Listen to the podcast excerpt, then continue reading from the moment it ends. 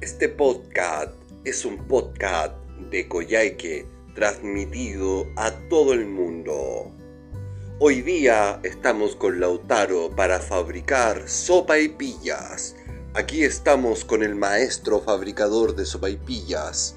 ¿Cómo se llama usted? Plátano. Dicen que usted es experto fabricador de sopa y pillas.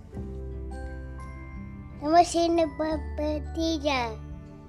¿Qué instrumentos o materiales necesita usted para las sopaipillas? ¿Qué digo? Harina. Segura. Y manos muy fuertes. Mano muy fuerte. Muy bien, ¿qué le diría usted a los niños para que hagan sus propias sopaipillas?